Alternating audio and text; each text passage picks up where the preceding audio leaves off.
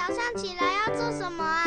刷牙、洗脸、整棉被，还有要听《圣经》，好好听。大家好，又到了我们一起读经的时间喽。今天要读的经文在《撒母耳记上》第二十一章，开始喽。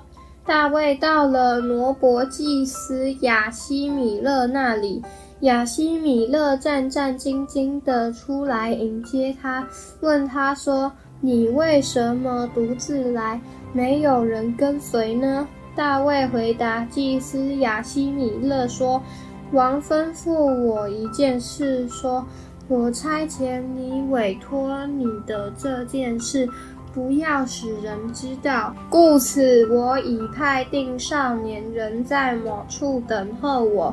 现在你手下有什么？求你给我五个饼，或是别样的食物。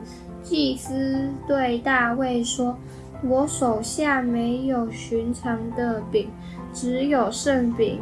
若少年人没有亲近，妇人才可以给。”大卫对祭司说：“实在约有三日，我们没有亲近妇人。我出来的时候虽是寻常行路，少年人的器皿还是洁净的，何况今日不更是洁净吗？”祭司就拿圣饼给他，因为在那里没有别样饼。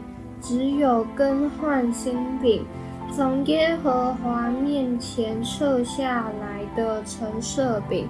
当日有扫罗的一个臣子留在耶和华面前，他名叫多益，是以东人，做扫罗的司牧长。大卫问亚希米勒说：“你手下有枪有刀没有？因为王的是圣级。”连刀剑器械我都没有带。祭司说：“你在以拉古杀非利士人歌利亚的那刀在这里，裹在布中，放在以弗得后边。你要就可以拿去。除此以外，再没有别的。”大卫说：“这刀没有可比的，求你给我。”那日，大卫起来躲避扫罗，逃到迦特王雅吉那里。雅吉的臣仆对雅吉说：“这不是以色列国王大卫吗？那里的妇女跳舞唱和，不是指着他说：‘扫罗杀死千千，大卫杀死万万吗？’”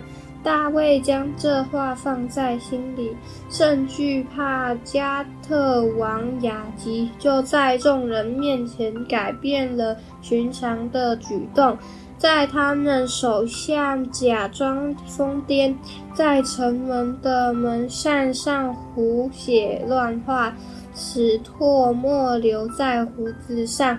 雅吉对臣仆说：“你们看，这人是疯子。”为什么带他到我这里来呢？我岂缺少疯子？你们带这人来在我面前疯癫吗？这人岂可进我的家呢？今天读经的时间就到这里结束了，下次也要记得和我们一起读经哦，拜拜。